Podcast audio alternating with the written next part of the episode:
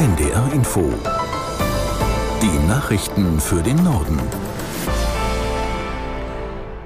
Um 13 Uhr mit Astrid Fietz. Das Europaparlament und die EU-Mitgliedstaaten haben sich auf eine Reform der Asylpolitik geeinigt. Zuvor hatte es monatelange Verhandlungen über das Abkommen